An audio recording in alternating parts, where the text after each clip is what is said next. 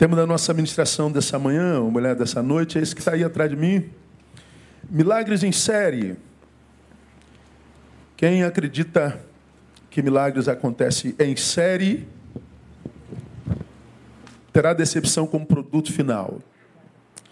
Essa palavra que eu vou compartilhar com vocês, já fiz alusão a ela uns 10 anos atrás, e nessa semana mais uma vez a gente se encontra com o que hoje, hoje é, é, muito comum e eu, eu sou repetitivo nisso que eu falo. Eu não, eu, não, eu não consigo entender pessoas decepcionadas com Deus. falo isso todo domingo, quase há 30 anos. Mas eu não sei o que, é que acontece conosco, nós seres humanos, que a gente se. A gente se torna incapaz de enxergar o óbvio, a gente se recusa a enxergar o óbvio. E nós é, nos tornamos um tipo de, de raça, humana, contemporânea, que insiste em apontar culpados para nossa desgraça, para nossa miséria, ou em, ou, ou em regra geral, apontar culpados para aquilo que nós fizemos conosco. A minha vida é minha, eu faço dela o que eu quero, a sua vida é sua, e você faz dela o que você quer, e nós colhemos bônus e ônus dessa nossa gestão. Isso para mim é óbvio ululante. O problema é que quando dá ruim, a gente, é, em grande escala, insiste em retirarmos para um lugar que eu não sei qual, que ali não entra meia culpa, não entra minha participação nisso. Ou seja, o culpado é sempre o outro. Grande parte dos homens hoje, homens e mulheres, evidentemente, quando, quando a coisa aperta, quando a coisa degringola, quando tudo dá errado, se a gente busca culpado, a gente não passa mais em frente do espelho. Nós entramos em litígio com o espelho, porque o culpado está em qualquer lugar, menos lá. Alguém precisava de um milagre.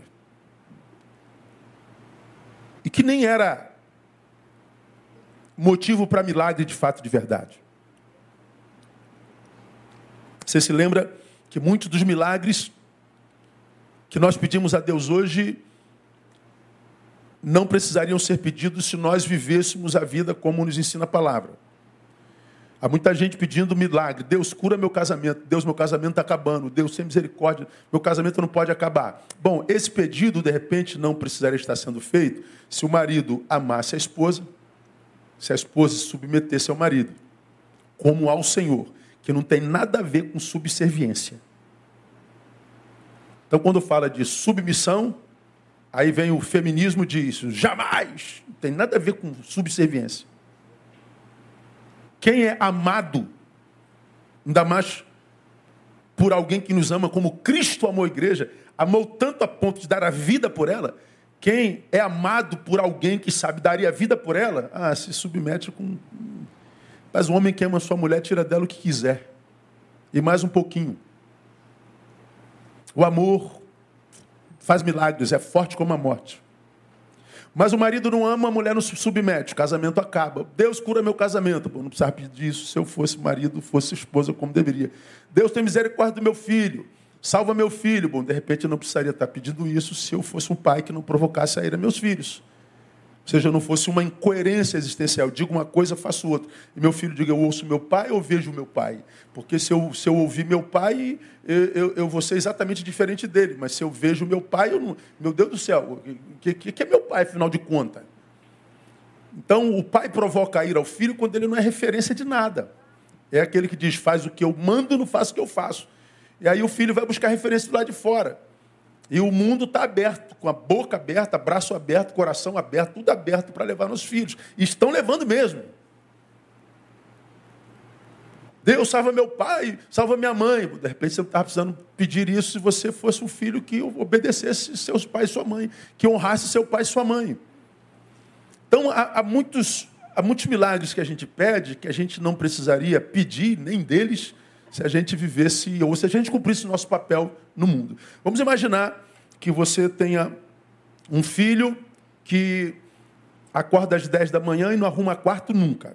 Então ele, vai, ele chega, vai jogando roupa para cá, roupa para lá, joga o sapato em cima do armário, vai jogando tudo que é lado, e PPP para papá, para PPP, e um dia, dois dias, três dias, sete dias, dez dias, você não consegue mais entrar no quarto de tão sujo, fedorento, desarrumado que está.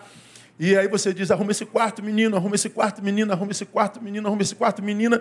E o menino, menina, não arruma o quarto de jeito nenhum. Bom, ele vai para a rua mais uma vez, quando ele chega, aconteceu um milagre. Puf! O quarto está limpinho. O que, que aconteceu aqui? Meu quarto estava imundo. Um milagre. Esse milagre abençoa o menino ou autentica a sua miséria? O que, que você acha? Autentica a preguiça dele. Autentica a porcaria dele. Tem muitos milagres que nós pedimos que, se Deus fizer, autentica a nossa sem vergonhice. Não é o caso desses dois que nós estamos pedindo aqui, que são doenças graves. Onde a mão humana já não pode fazer nada. Mas grande parte dos milagres que a gente pede para Deus consertar a nossa vida de erros que são produtos de má autogestão, Deus não faz porque se ele fizesse, ele nos amaldiçoaria, autenticaria a minha sem vergonhice. Então eu preciso amadurecer para entender os, o mover de Deus. Porque hoje não dá mais para entrar numa igreja, Deus vai, o mover de Deus está aqui, Deus vai consertar tudo que você faz. Então você vai fazendo o seu. seu é, é, é, quem tem cachorro aqui? Levanta a mão. Quem tem cachorro? A metade. Então você leva o seu cachorrinho para passear, não leva? Sim ou não? Aí leva. Quando você leva seu cachorrinho para passear, você leva um saquinho, leva? Se não leva, está errado, né, irmão? Então leva. Aí você leva o seu saquinho para quê, irmão? Fala aí. Não, não fala não, mas todo mundo sabe.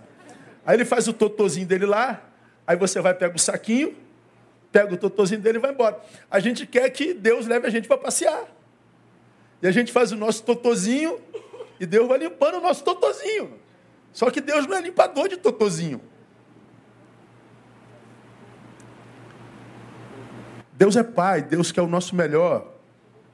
E porque é Pai, eu posso afirmar a você que Deus não alimentaria a nossa mediocridade, irmão. Deus não manuteria num homem de 55 anos, um garoto de 16. Deus nunca manuteria numa mulher de 30, numa mulher de 50, uma mimizenta. O diabo faria isso.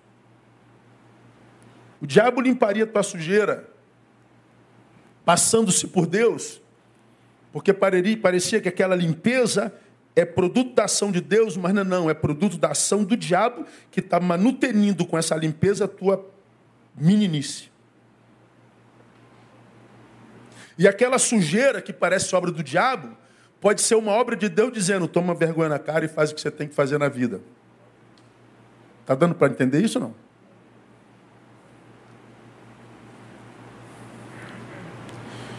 Milagres não acontecem em série. E se acontecesse em série, seria milagre mesmo? Porque a palavra milagre já conota em si raridade. é esporádico, é raro. E não acontecem sempre. Eu e você já oramos por muita gente e vimos gente sendo curada. Eu, e você já oramos por muita gente e vimos gente morrendo. Paulo levava o seu, seu lenço e o lenço dele curava. Pedro, a sombra dele curava. Mas nós vemos o mesmo Paulo cujo lenço curava, dizendo: A Trófimo deixei doente em Mileto. Mas se teu lenço curava, por que, que não curou a Trófimo? Porque o milagre não acontece sempre. Trófimo era teu parceiro de viagem, cara. Joga o lenço em cima dele. De repente jogou, mas não funcionou. Porque não acontece em série. Timóteo, seu filho amado, para quem ele passou cajado. Olha, quando tu fores beber água, não bebe pura, mistura com um pouquinho de vinho.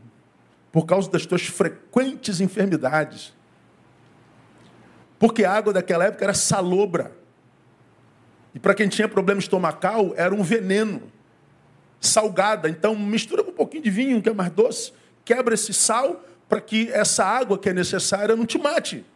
Por que, que não corou o estômago do, do, do Timóteo, meu Deus do céu? Porque o milagre não acontece sempre. Então, quando a gente pensa em milagre, para que a gente não viva alto engano e não se decepcione com Deus que para mim é indecepcionável, porque é o mesmo ontem, hoje, eternamente, no qual não há mudança nem sombra de variação. Então não tem como. Se ele é o mesmo ontem, hoje, sempre, do, do, a mesma forma como ele me amou ontem, ele me ama hoje e vai me amar amanhã. Se há uma coisa da qual você temos certeza absoluta é do amor de Deus, irmão. Independente do que você faça. Pastor, eu fiz a maior besteira da minha vida. Não há nada que você possa fazer que faça Deus chamar menos. Como não há nada que você possa fazer que faça Deus chamar mais. O amor dele é perfeito. Então a gente precisa aprender a dinâmica do milagre para que a gente não se, se, se veja auto-sabotando, tendo uma visão equivocada de Deus e do seu mover no mundo, e a gente, por causa dessa visão equivocada, se afaste dele, que é a única esperança para o ser humano. Então vamos lá, alguns textos que eu vou ler com vocês rapidamente. Acho que não vai dar tempo nem de, de, de a gente ler todo, tá bom? Só para a gente ilustrar, e é possível que você já tenha visto isso. Mateus 9, 20 nós temos a história de uma mulher que a Bíblia chama a mulher do fluxo de sangue. O Mateus 9, 20, vou ler o 19 e 20. Levantou-se, pois, Jesus e foi seguindo, e o foi seguindo ele e os seus discípulos. Aí no 20. E eis que certa mulher que havia 12 anos padecia de uma hemorragia. Chegou por detrás dele e tocou-lhe a orla do manto. Você conhece essa história? Alguém me tocou. Mestre, a multidão te aperta. Não, mas eu senti de mim sair virtude. E diz que essa mulher havia 12 anos padecia de uma hemorragia. 12 anos. A gente vai a Lucas capítulo 13, versos 10 e 11, que fala da mulher encurvada. Diz assim, ó: Jesus estava ensinando numa das sinagogas no sábado, que já era uma heresia. E estava ali uma mulher que tinha um espírito de enfermidade, havia já 18 anos, e andava encurvada e não podia de modo algum endireitar-se. Bom, a primeira mulher estava doente há quantos anos? 12. E essa segunda mulher? 18 anos. Então vamos a João capítulo 5, versículo 5, que fala do enfermo do tanque de Betesda. Diz assim lá no versículo 3, 3 e o 5. Nestes jazia grande multidão de enfermos, cegos, mancos e ressecados, esperando o movimento das águas, porque havia uma corrente que dizia que de vez em quando o anjo aparecia, mexia a água, quem tocasse na água era curado. Aí no versículo 5 diz assim: Achava-se ali um homem que havia 38 anos estava enfermo. Quantos anos estava a primeira mulher? A segunda? E esse homem? 38, vamos a Atos capítulo 3, 1 e 2, e depois 4, 22. Diz assim: Pedro e João subiam ao templo da hora, a hora da oração, a nona, e era carregado um homem coxo de nascença, o qual todos os dias punham a porta do templo, chamada Formosa, para pedir esmolas aos que entravam. Lá no 4, 22, diz assim: Pois tinha mais de 40 anos o homem em quem se operava esta cura milagrosa aquele homem na porta formosa, é, dá-me alguma coisa. Aí Pedro e João disse, ó, nós não temos prata nem ouro, mas o que temos te dou, em nome de Jesus, nada levanta e anda. E ele pulou no salto e andou. Quantos anos esse homem tinha? Depois de quantos anos ele foi curado? 40. A primeira mulher? A segunda? O terceiro? 38. Esse? 40 anos. Mais umzinho só para a gente terminar. Atos 9, 33 fala de Enéas, o paralítico. Ah, vou ler o 32. E aconteceu que, passando Pedro por toda parte, veio também aos santos que habitavam em Lida. Achou ali certo homem chamado Enéas, que havia oito anos jazia numa cama, porque era paralítico. 12, 18, 38, 48 anos. Quantos anos doentes? Que, que a gente aprende com esses episódios que nós acabamos de ler, irmãos? Primeiro, nem sempre os milagres de Deus são instantâneos. São processuais. Nem por isso deixam de ser milagres. Uma esperou 12, outro esperou 18, outro esperou 38, outro esperou 40, outro esperou 8. Mas o milagre aconteceu. Quando a gente pensa em milagre, a gente quase que faz sinônimo de magia. Abracadabra, puf, aconteceu o milagre. Pode acontecer assim? Pode. Deus pode fazer o que quiser, do jeito que quiser, aonde quiser. Mas se você parar para olhar a vida com realismo, porque quando a gente sente dor, nós somos maculados na nossa competência para enxergar com realismo. Ou seja, quando você está sentindo dor, quando você está perdendo algo precioso, quando você está em estado de possível derrota, primeiro a gente fica mais santo, a gente busca mais o Senhor. A gente ora mais, a gente vem mais à igreja, a gente adora com mais intensidade. Por quê? Porque a gente está ferrado.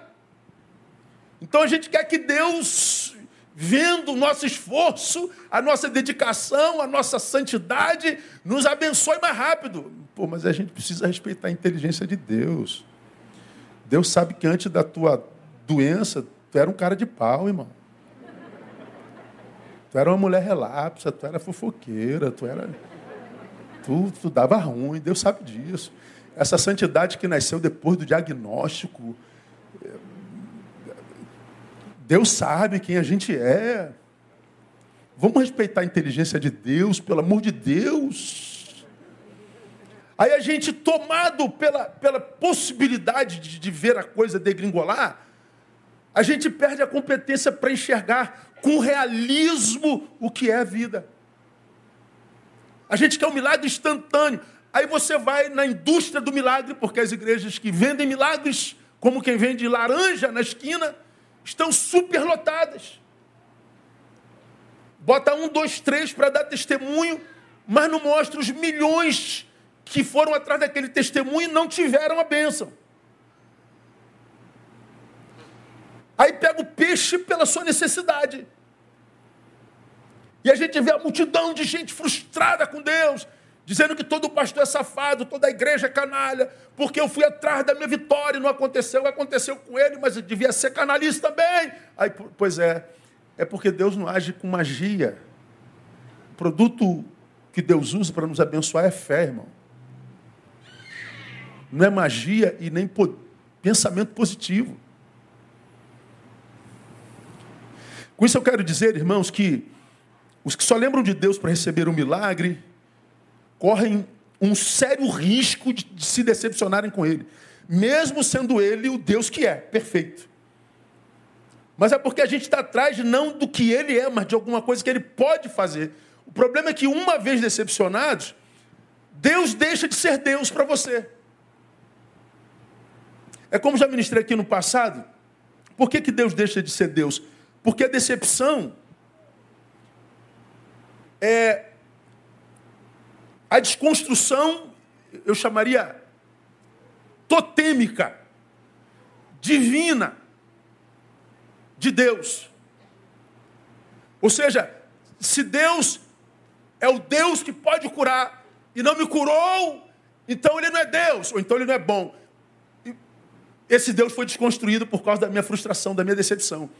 Só que essa desconstrução de Deus no decepcionado não é, na realidade, desconstrução do Deus eterno, do Deus criador. É do totem que a gente adorava. Era um mito, um Deus mito. Um Deus que nós criamos a partir da nossa necessidade, que a gente até chama de pai, mas um pai que a gente imagina que não vai dizer não para a gente nunca, que vai arrumar o nosso quarto que vai levar o saquinho para passear com a gente. Então, essa, essa, essa relação que o candidato à frustração tem com o Deus totem, é, desconstrói esse totem imediatamente quando a coisa não acontece. E na cabeça dele, tinha que acontecer, porque afinal de contas, olha só como é que eu estou consagrado agora. Olha como é que eu estou dedicado. Estou sem fumar três meses. Deus está vendo que eu estou me. Né? Deus, eu estou três semanas sem tomar uma lourinha. Olha, fiz campanha. Subiu um monte essa semana. Pois é, Deus está vendo. Só que Essa nossa postura é não uma relação de fé, uma relação utilitarista de um Deus totem, de um Deus mito, de um Deus que não foi o que nos criou, mas foi aquele que nós criamos. E que o qual não tem liberdade para me dizer não. Quando me diz não, ele é desconstruído em mim. Então, quem se aproxima de Deus, sempre esperando dele receber alguma coisa, você sabe que possivelmente você vai se decepcionar com ele e ele vai ser desconstruído em você. Para o decepcionado com Deus, o que sobra é aquilo que eu chamo de ateísmo psicológico. Todo ateu para mim é um crente frustrado. Porque quando mais precisou de Deus, Deus não estava lá. Se Deus existisse, não haveria mal na terra. Se Deus existisse, não havia tanta injustiça na terra. Se Deus existisse, isso, isso, isso, isso. Aqui Deus que você está falando. O Deus que carrega o saquinho quando leva a gente para passear. O Deus que arruma nosso quarto.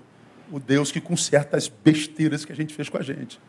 Então o que sobra, por isso que tem essa relação materialista, ah, usual de Deus, que sobra é o ateísmo psicológico mesmo. É mais ou menos o que acontece com o cônjuge que descobre-se traído pelo amado. Né?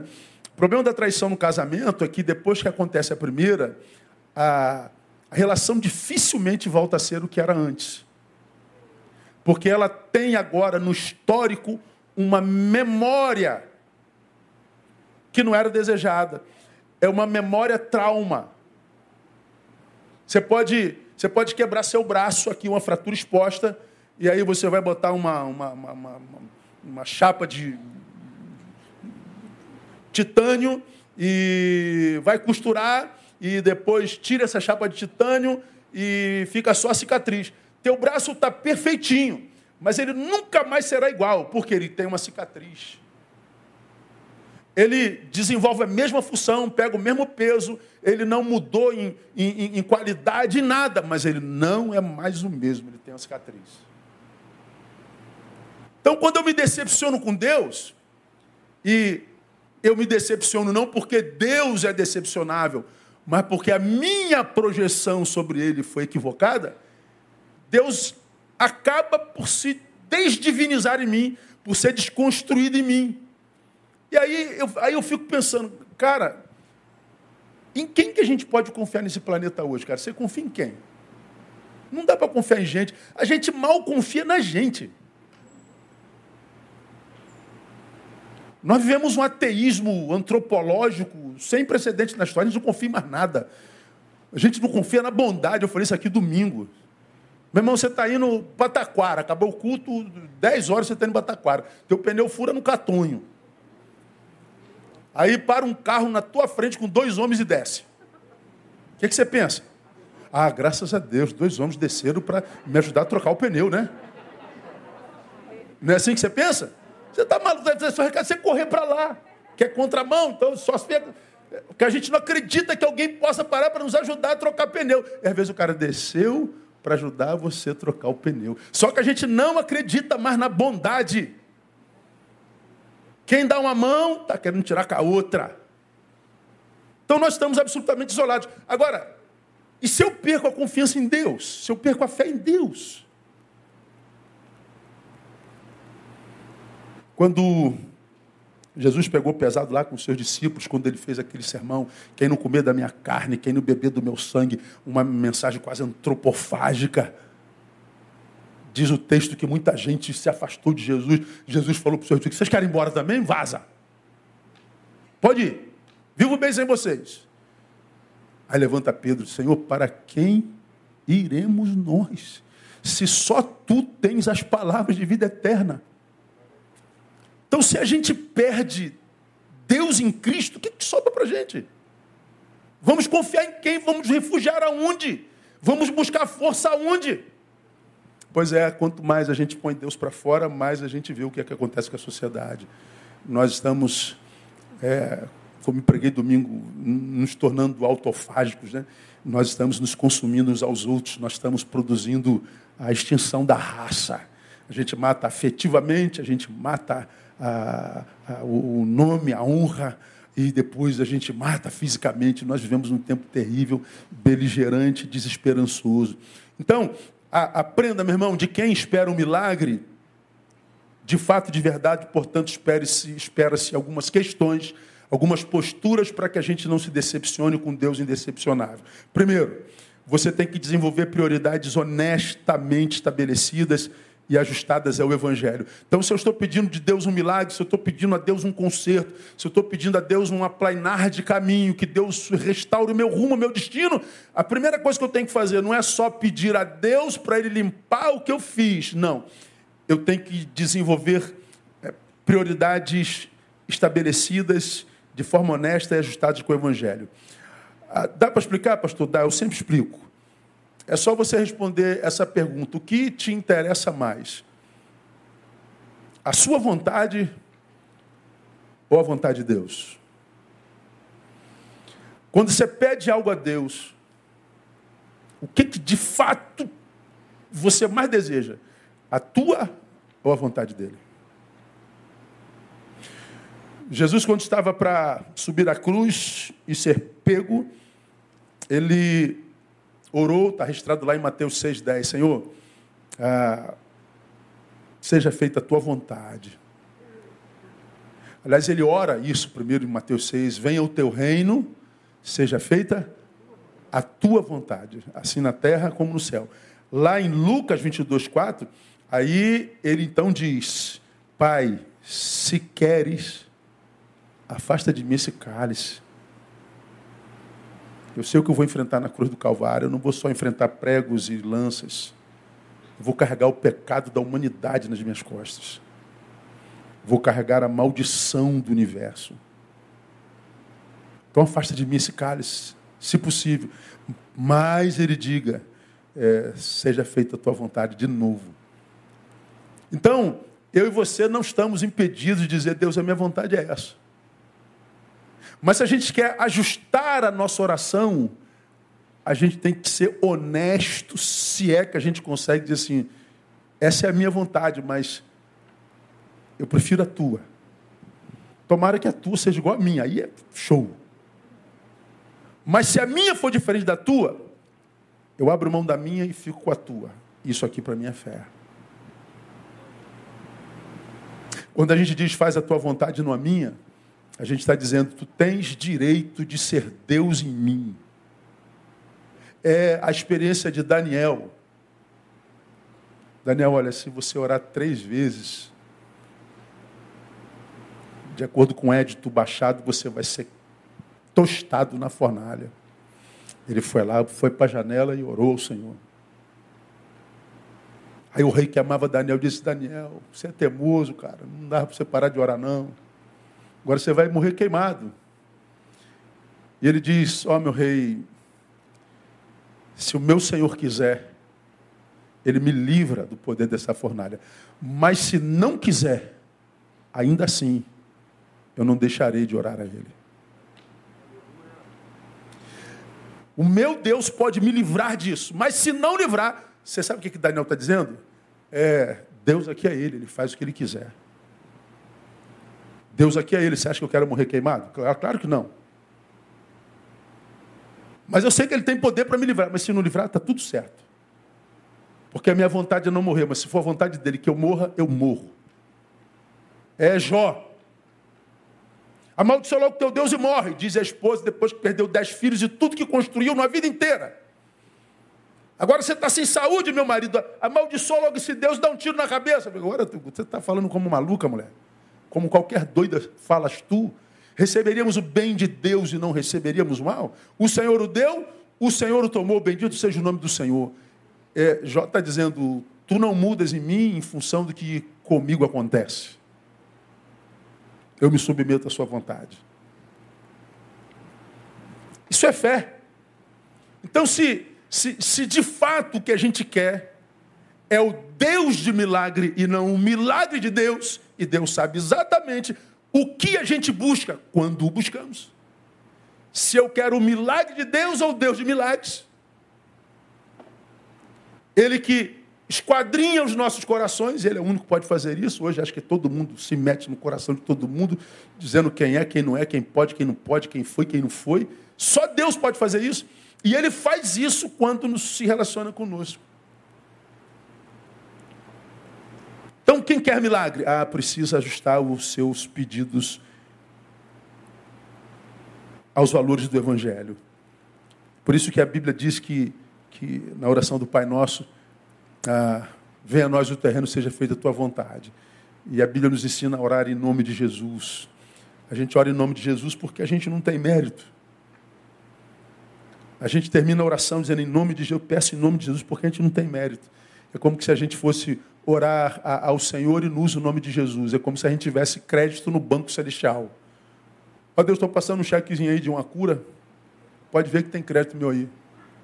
Aí ele vai lá conferir o teu saldo. Ih, devedor, filho. Você está zeradaço e devendo muito.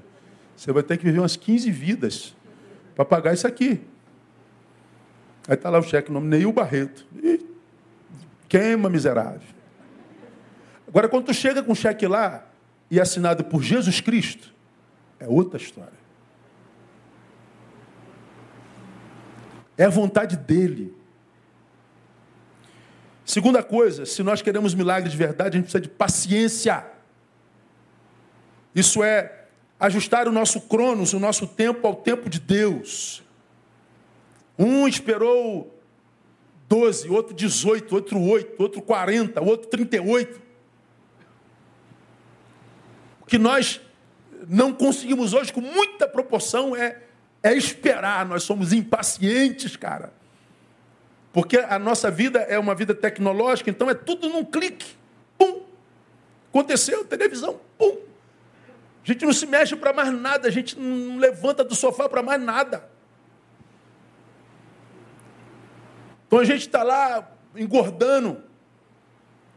Tudo automático, a gente quer que Deus faça da mesma forma, automaticamente, rapidinho. Então nós precisamos ter paciência. Eu gosto do Salmo 40, quando o salmista diz: Esperei com paciência no Senhor, e Ele me livrou quando clamei por socorro. Ele não diz esperei no Senhor, ele diz esperei com paciência. A gente só exercita paciência quando o tempo de Deus não está em acordo com o nosso. Tem que ter paciência. E se a gente não tem paciência, irmão, a gente perde a bênção. Então não subestime a graça. Ah, e nem aonde o, o, seu agir pode chegar. Você pode estar tá achando que Deus está demorando, você está achando que Deus não está vendo, você está achando que Deus esqueceu, você está achando que Deus é um retardado e teve amnésia. Não, irmão. Deus nunca permitiria que você fosse a um lugar onde a sua graça não lhe pudesse resgatar. Eu não sei aonde você foi com o que você fez consigo mas eu sei que aonde você está, a graça de Deus pode te resgatar. Então não se deforme nessa espera de Deus. Ele pode estar preparando você para o melhor que vem no nome de Jesus. Porque quando Deus quer dar algo grande para nós, primeiro ele faz a gente crescer. Gente pequena não reconhece o que de Deus é grande. Então Deus só dá coisas grandes para gente grande. Então aquela pessoa que vive repetindo os mesmos erros, mesmos erros, Mesmos erros, não aprende nunca, não cresce nunca. Apanha feito cachorro doido, é, é, é, não cresce, não, não, não aprende, está sempre se, se, se, se desculpando, está sempre se, se, se, se, vendo como vítima, está sempre. O mundo está contra mim. A cara, quando eu ouço uma pessoa falando, o mundo está contra mim, chega a me dar angústia. Como se o mundo soubesse que ele existisse. Essa ideia de o mundo está contra mim, isso é um narcisismo disfarçado. Como que se eu fosse muito importante mesmo. Como que se é, é, eu, eu, sou o pastor aí, o pastor da igreja e eu fico imaginando, não, meu Deus, eu fico pensando, rapaz, Deus deve ficar muito feliz, né? Porque eu estou no time dele, né? Deus conversando com Jesus Cristo, com os anjos. Você já pensou se Jesus, se Neil não jogasse no nosso time, gente? O que, que seria de nós? Como Neil é importante para nós. Cara, você imagina Deus conversando a respeito de nós num troço desse? Ele que conhece a gente do lado avesso. Ele que sabe o que a gente pensa, nossos desejos, conhece nossas máscaras, nossas santidades fajutas. É igual eu falei aqui sobre vacina. Não vou vacinar, não, porque os caras vão botar o um negócio no sangue, vão querer saber da minha vida. Falei, quem, quem, quer saber da tua vida, cara? Você come cachorro quente ali no, na malha? Que você tem no, no dia 15 do mês dinheiro para passagem de ir e já não tem mais para voltar. Tua vida não interessa nem a você. Tu acha que vai interessar a Bill Gates, já? Jorge Soros.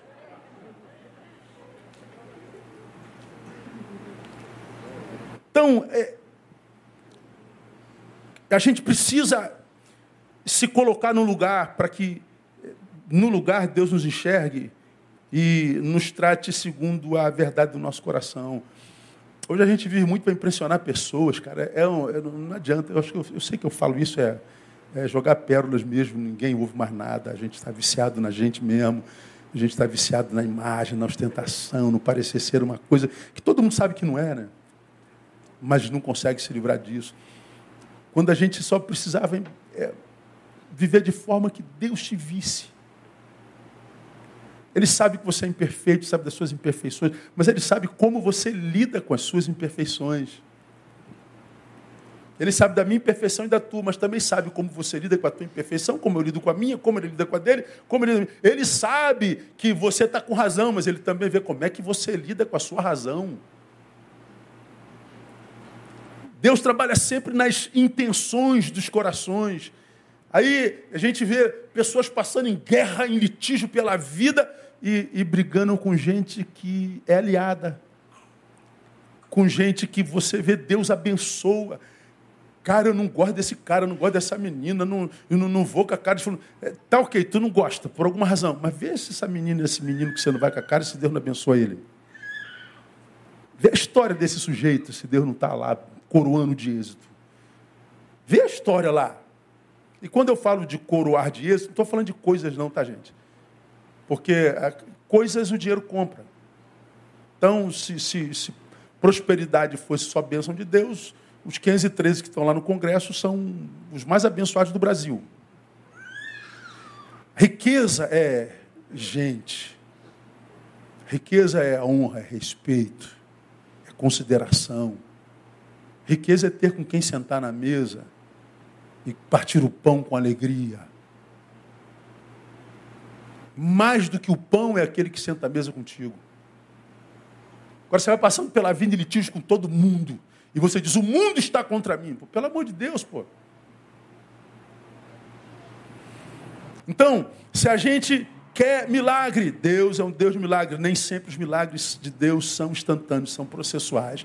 Porque antes dele me dar o que, que é grande que ele quer para mim, primeiro ele tem que me fazer crescer. E a espera faz a gente crescer. Segundo, ah, o que, que a gente precisa aprender? O verdadeiro milagre requer, portanto, mais do que fé, requer perseverança. Por quê? Preste atenção, não esquece isso não. Se você não, não lembrar amanhã, ouve esse sermão de novo. Por que, que eu preciso de fé e perseverança. Porque a fé é a admissão da possibilidade. Você acredita que isso pode acontecer? Acredito. Admissão da possibilidade. Isso é fé. É pela fé que nós dizemos, é possível. Para Deus é possível. Carlinho orou. O médico disse que essa doença é, é, é, é incurável. Ele falou, maior é o poder do nome de Jesus. Acredita nisso ou não? Todos nós acreditamos. Então a fé diz: é possível. A perseverança é a submissão ao tempo de Deus. Eu creio que pode acontecer. Quando vai acontecer é outra história. Por isso que a fé sem perseverança, embora a fé produz desistentes. Porque a gente quer botar um troção desse aqui num braço de Deus. E Deus não está preso ao Cronos. O tempo de Deus é outro. Então eu preciso de fé e preciso de perseverança. Agora, é mais fácil admitir possibilidade do que submetermos-nos ao tempo de Deus. Porque quando eu admito possibilidade, não é difícil, porque eu sei que ele pode. Não requer esforço. Agora, para se submeter ao tempo dele, ah, requer disciplina, requer paciência, requer muita paciência, requer lutar contra o que a gente está vendo. Oh, meu Deus do céu, fico lembrando de Naamã. Naamã, general, aí bota lá o texto de, de Primeira Reis dizendo o currículo do cara. Cinco páginas de currículo. Aí no finalzinho diz, todavia leproso. Aqueles quilos de medalhas na farda não significava nada quando a lepra se manifestava. O que ele carregava fora não tinha poder sobre o que ele carregava dentro. Lepra. Aí uma menininha empregada, escrava, disse assim: oh, se o meu senhor estivesse lá diante do profeta que está em Israel, ele era curado. É? Então vamos. Aí levou ouro, levou prata, levou tudo. Aí bate na, na porta de Eliseu. Oh, o, o, o comandante do exército está aí. Ministro da defesa. É mesmo? Tá. Diga para ele tomar banho. O problema dele é banho. Manda ele mergulhar no Rio Jordão sete vezes. Ele vai ser curado. Aí o homem sai bravo. Que aí esse cara pensa que é, não veio nem me dar bom dia, não saiu nem aqui do lado de fora da tenda dele. Estou pensando que ele ia fazer oração daquelas forte, com a voz rouca, igual os, bispos daí da igreja tal, orar tal, poderosa, ia fazer uma tal. E ele me manda tomar banho. Não são os rios Farpai, eu não sei qual rio melhor do que todos, do, do que Jordão. Eu vou embora, ele vai embora. Aí aparece um soldadinho. Ô comandante, permissão. Bora não. Se o cara te pedisse um negócio difícil, o senhor não faria? Faria. Então vai lá e toma um banhozinho, general. Toma, mergulha lá. Vai lá, dá um mergulho. Você tem alguma coisa contra a água? Vai que, né? Sete mergulhos. Coloque-se no lugar de, de Naamã. Um mergulho. Puf. Nenhuma ferida se moveu. Dois, três, cinco, nada. Aí ele me disse, meu Deus, o exército todo me olhando e eu pagando esse mico aqui. Sexto mergulho, nada. Eu falei, caramba, meu Deus do céu, esse desgraçado, esse soldado vai ficar preso até Jesus voltar, esse moleque. Tu imagina ele brigando contra a lógica, mas ele perseverou. No sétimo ele desce podre, quando sobe, liso como um bebê. Ele teve que esperar. Ele teve que crer. Caminhando contra a lógica.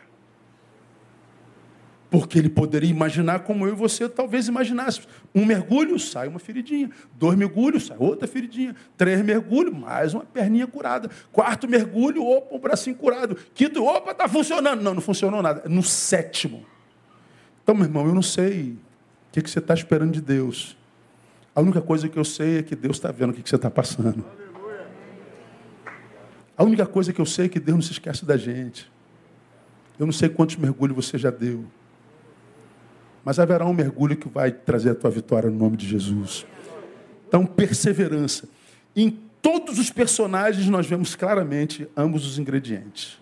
A fé se manifestando em permanecer crendo, mesmo depois de tanto tempo. Porque o cara está lá 38 anos dizendo assim: caraca, disseram que vem um anjo e quem toca na água é curado. Bom, para o cara estar tá ali 38 anos, esse cara viu por 38 anos pessoas sendo curadas. Só que ele era aleijado. Quando o anjo tocava, ele ia se arrastando, chegava um e era curado. Então não aconteceu comigo, mas eu estou vendo acontecer com alguém, eu vou esperar. 38 anos, depois vem Jesus e diz: ó, não vai ser água que vai te curar. Quem vai te curar é a água da vida, que sou eu. E ele o curou. Perseverança. Vamos terminar. Não permita que o tempo corroa a tua fé. Não permita que o tempo roube a tua bênção. Porque você sabemos que, independente do tempo, nosso Deus é um Deus de milagres. A gente acredita em milagre, a gente sabe que Deus é poderoso para fazer milagres. A gente sabe que Ele pode fazer o que Ele quiser, da forma que quiser, quando quiser, do jeito que quiser. Então espere o teu milagre. Mas para que você não se frustre, para que Deus não vire um totem, para que Deus não, não desdivinize, desdivinize em você, ah, haja conforme o Evangelho, não há frustração no Evangelho. A mulher com fluxo há 12 anos, Olha só que coisa interessante. Mateus 9, 22. Ela esperou por 12 anos. Aí Jesus, quando se manifesta a ela, diz assim: Tem ânimo, filha.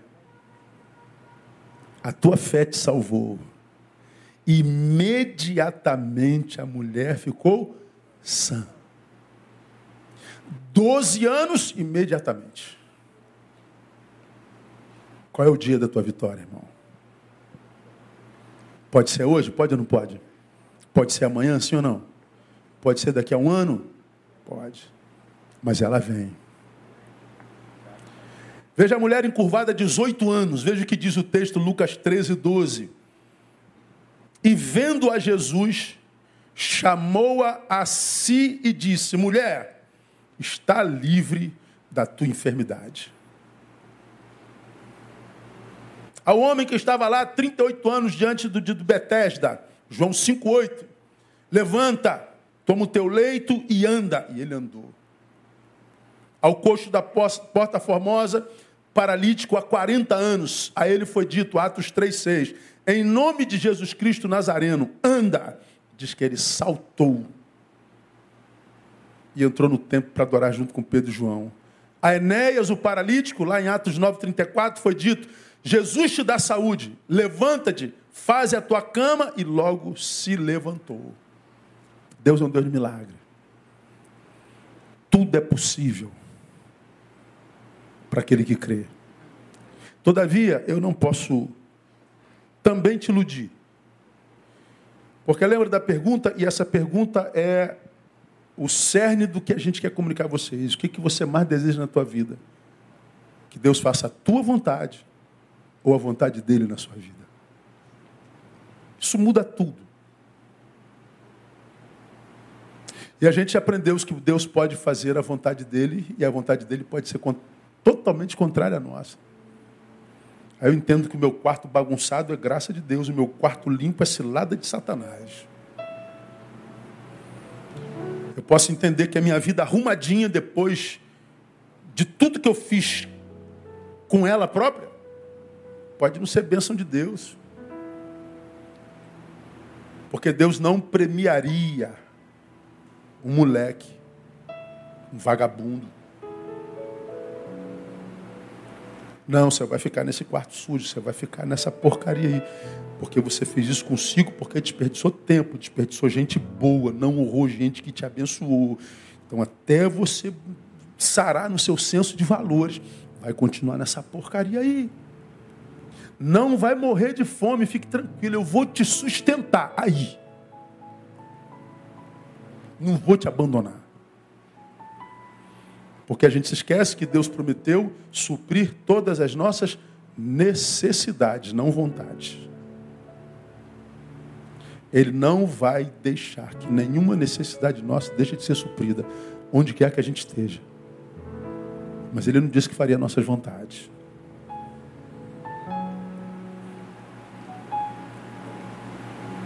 A gente pensa, povo de Deus, povo sempre muito ingrato, povo sempre muito rebelde, povo sempre sem visão.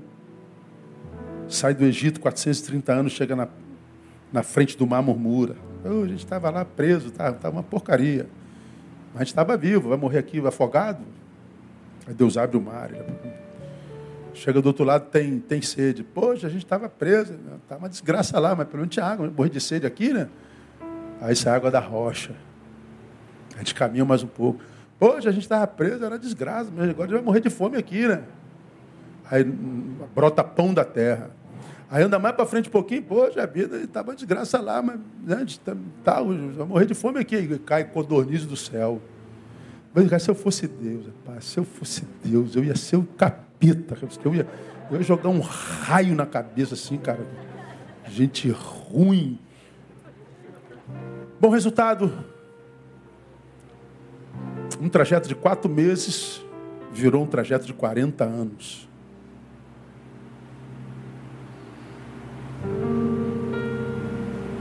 Porque o povo não aprendeu a valorizar o que tinha.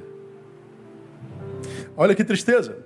O povo que recebeu a promessa, que viu as pragas, as dez, povo que recebeu a promessa morreu no deserto. O povo que nasceu no deserto foi o que entrou em Canaã. Mas o povo que nasceu do deserto e entrou em Canaã não teve contato com os milagres e nem conheceu escravidão. Entende a coisa? De modo que quando eles entraram em Canaã, se corromperam com os deuses daquela terra.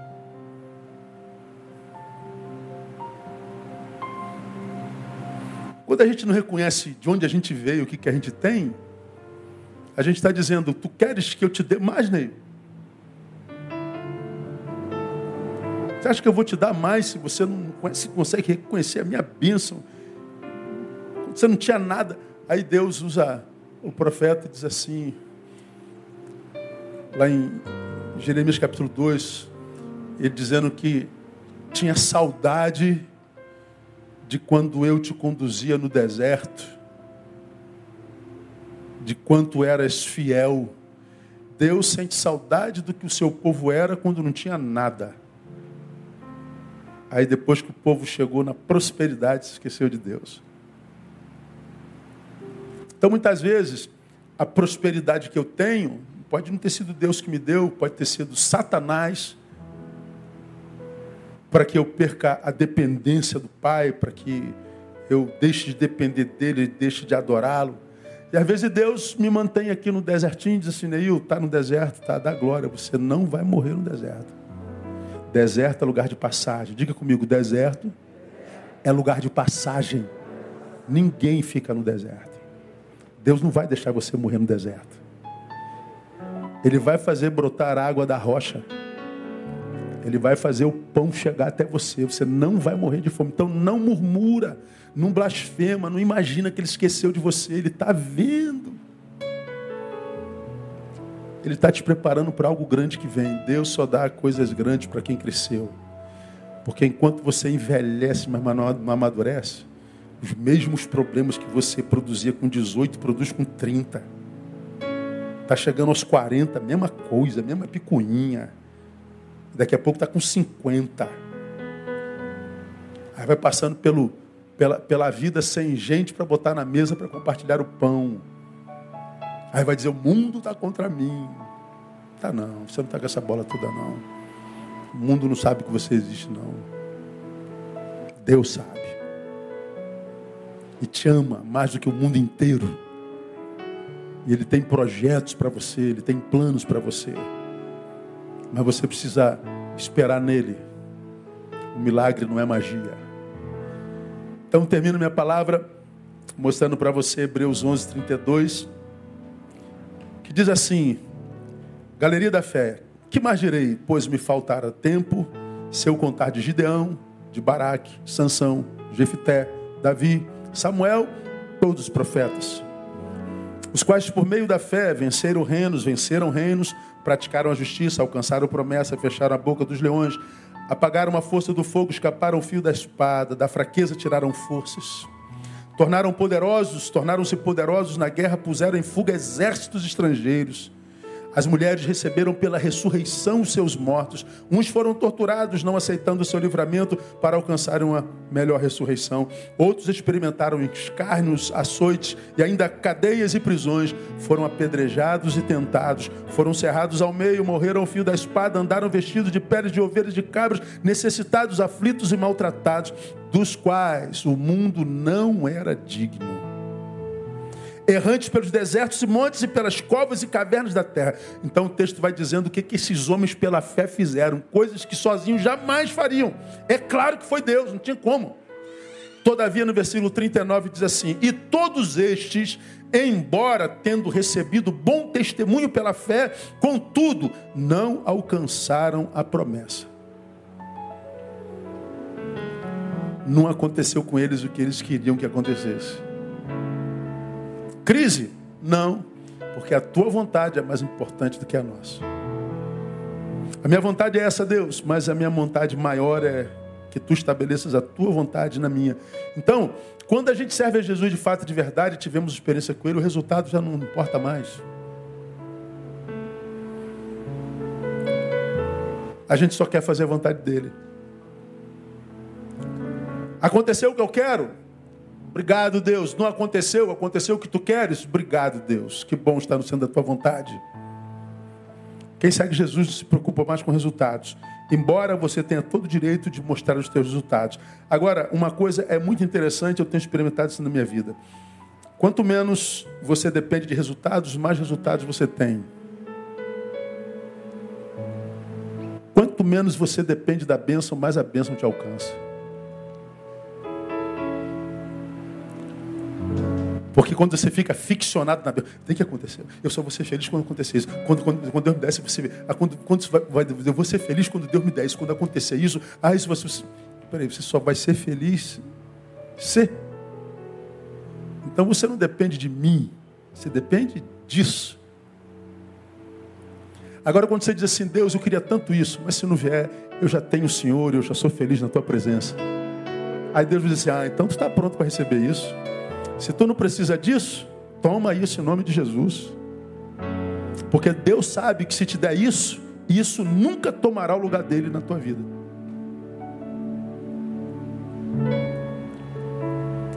Termino pela terceira vez. ah, não consigo, né? Abraão sacrifica Isaac.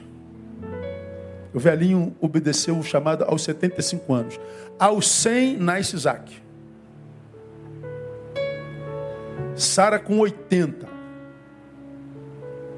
Aí vem um anjo e fala: Ó, Sara está grávida. Sara estava atrás da porta, ouvindo o anjo dizendo para Abraão: Ó, Sara está grávida. Aí diz o texto que Sara riu. Pô, esse cara, o cara veio do céu para mangar de mim. Tem uma velhinha caidinha, grávida. Está grávida. Aí o anjo fala assim: pode sair daí, Sara. Hein? O que foi? É, estou te vendo, Sara. Hoje mulher não tem mais esse costume, mas antigamente as mulheres ficavam atrás da porta ouvindo os papos dos homens. No, no passado era assim. Ô Sara, vem cá, é verdade. Aí tá lá, tu imagina a velhinha, 80 anos com barrigão. Tá com barriga d'água, tá doente. Não. Aí o, o moleque nasce depois de 25 anos de promessa, aí Deus me mata. Pô, peraí, Deus, que parada é essa? Abraão não pensa.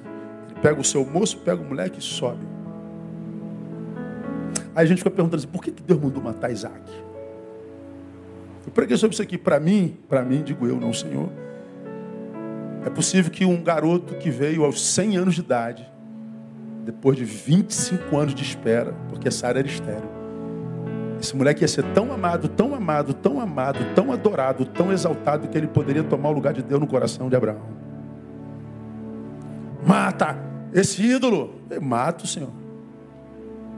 Agora. Porque ele se predispôs a dar, não precisou dar. Porque Deus sabia que Isaac não tinha tomado o seu lugar no coração dele. Abraão precisa mais resultado. Quanto menos dependente de resultado, mais resultado a gente tem. Aí a gente fala como Paulo, o amor de Cristo me constrange. Meu irmão, não é possível. Como é que Deus pode abençoar tanta gente? Como é que Deus pode, meu Deus do céu, o que, que a gente tem para Deus abençoar tanta gente? O que, que Deus, meu Deus do céu? É, não tem nada, não, é graça mesmo. Então, meu irmão, fica firme. Deus sabe o que você está passando e no tempo de Deus vai acontecer. E isso que te faz chorar vai ser a mesma coisa que quando acontecer, vai te fazer glorificar a Deus de pé e com toda a tua força, no nome de Jesus. Então aplauda ele se você crer. Vamos orar e vamos embora. Aleluia. Ficar em pé? Para quem foi essa palavra hoje? Sai do seu lugar, vem aqui na frente, eu quero orar com você. Pastor, eu precisava ouvir isso hoje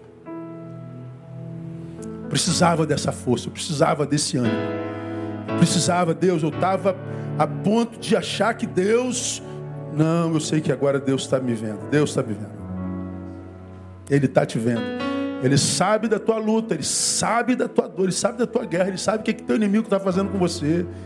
Ele sabe da tua humilhação, ele sabe da tua angústia, ele sabe, ele sabe.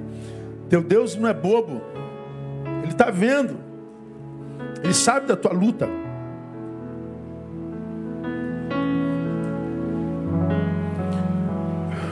Pode chegar, pode chegar. Esse é quem Ele é.